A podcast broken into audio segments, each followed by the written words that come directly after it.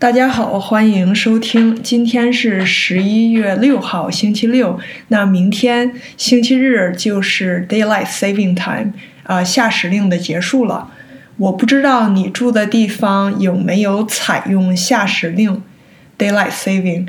那我住在美国，啊，美国的夏时令是从三月第二个星期日开始，然后在十一月的第一个星期日结束。那么也就是这个星期日了。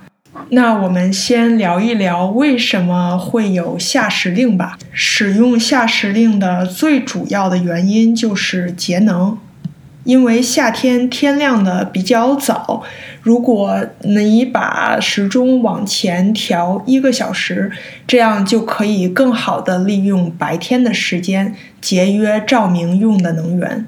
因为夏时令可以帮忙节约能源，那在能源紧张的时期，呃，很多国家就采取夏时令，比如说战争时期。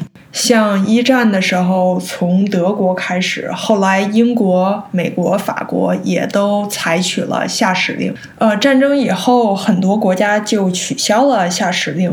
呃，但是后来美国在一九六六年到现在一直沿用了夏时令，而且在二零零七年的时候，好像还延长了夏时令。原来夏时令和冬时令是一半一半，但是延长以后，夏时令比冬时令多出了两个月。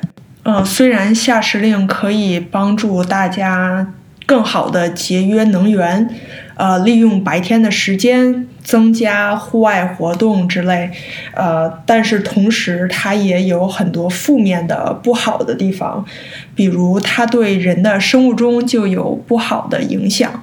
因为你突然少了一个小时的睡眠嘛？那中国有没有夏时令呢？其实中国在一九八六年到一九九一年采用过六年的夏时令，但是后来就取消了。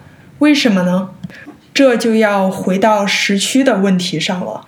呃，上一期我说过，中国虽然横跨了五个时区，但是全中国都只用东八区的北京时间。所以，你如果住在中国的西部，你上班的时间可能就不是上午八点，而是上午十点，因为你用的是北京时间嘛，不是你本地的时间。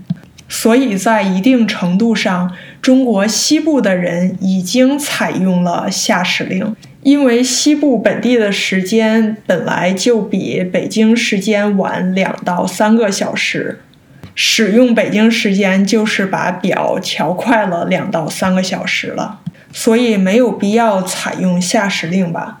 美国就不一样了，美国的 Continental USA 它本来就有四个时区。它的夏时令也是根据每个时区的时间增加或者减少一个小时，所以对美国人的生活影响并不大。